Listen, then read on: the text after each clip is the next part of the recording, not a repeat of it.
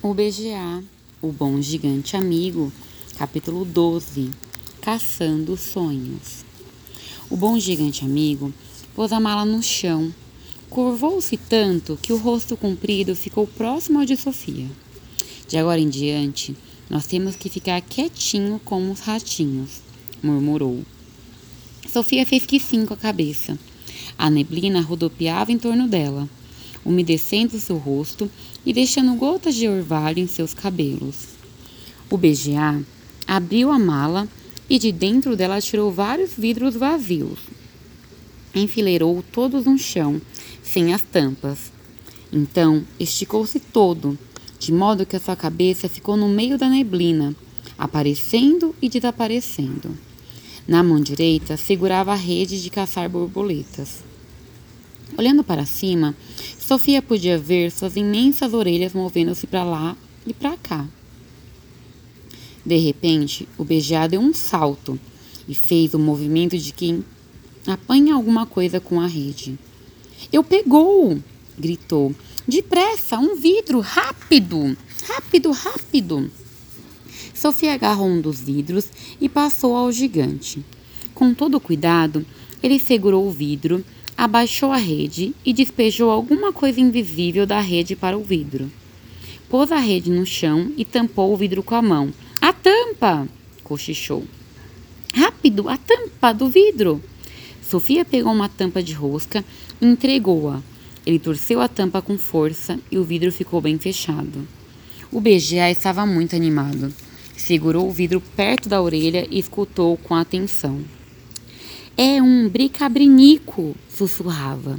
Não, não, melhor ainda, é um mágico mindinco, um mágico mindinco dourado.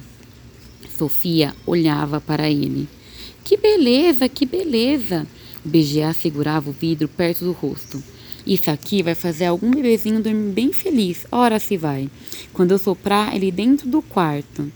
É tão bom assim? Quis saber a menina. Bom? Isso aqui é um mágico mendico, dourado. Não é toda hora que eu consegue pegar um destes. Entregou o vidro a Sofia pedindo. Por favor, agora fique calada como um peixinho. Eu acho que por aqui deve ter um enxame de mágico mendico. Faça o favor de nem respirar. Você aí embaixo faz um barulho mendonho. Mas eu não movi nenhum músculo, disse Sofia. Continue assim, interrompeu o BGA. Ergueu-se de novo com a rede na mão.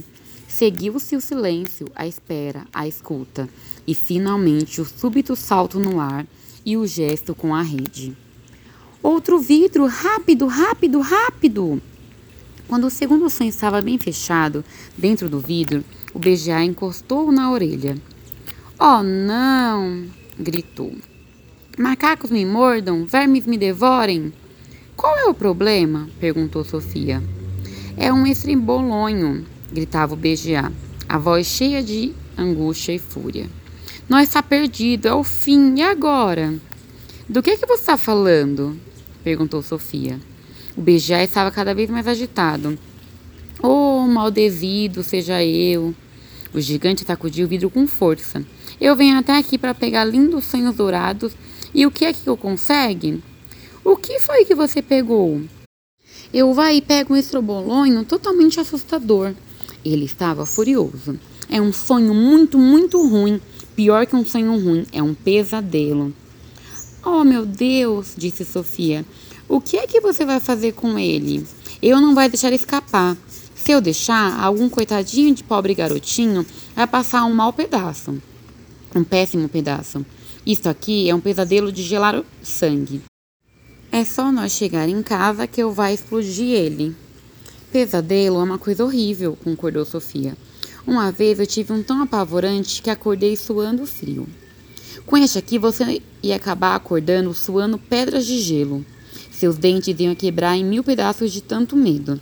Seu sangue ia congelar dentro das veias e sua pele ia se arrepiar tanto que ia pular para longe do seu corpo tão ruim assim. Pior, gritava o BGA. Isso aqui é capaz de fazer uma bruxa chorar como uma criancinha. É por isso que se chama embruxolote. Mas você disse que era um estrobolonho, lembrou Sofia. E é mesmo um estrobolonho. O BGA estava perdendo a paciência. Mas é também um embruxolote e um esmagarinho. Tudo ao mesmo tempo. Tempo agora. Ainda bem que está aqui bem preso, bem apertado. Ah, seu malvado de uma figa! Olhava para dentro do vidro. Nunca mais, mesmo de nunca, você vai voar por aí metendo pavor nos coitadinhos dos seres humanos filhotes. Sofia também estava olhando para dentro do vidro e de repente gritou: Estou vendo! Tem mesmo alguma coisa lá dentro. Claro que tem, disse o BGA. O que você está vendo é um terrível estrobolonho. Mas você disse que são, sonhos são invisíveis. Eles é tudo invisível, até que você pega eles, explicou BGA. Depois, ele vai ficando um pouco mais visível. Esse aí pode ver ele bastante bem. Dentro do vidro, Sofia podia perceber o contorno avermelhado de alguma coisa que parecia uma mistura de bolhas de gás com gelatina derretida. Movia-se com violência, batendo contra o vidro e mudando de forma o tempo todo. Não para quieto, disse a menina. Quer fugir de qualquer maneira. Vai acabar se despedaçando tudo. Quanto pior o pesadelo, mais zangado fica quando está preso, explicou o BGA. É a mesma coisa com os animais selvagens. Se você pega um bicho muito feroz e prende numa jaula, ele vai fazer uma confusão dos diabos. Agora, se é um bichinho mais bonzinho, como uma cacaratua ou um esquilinho, ele vai ficar ali sentado, bem sossegado. Com os sonhos é a mesma coisa. Esse aí é um pesadelo malvado e feroz. Dá para perceber só do modo como ele se debate para tudo quanto é lado dentro do vidro.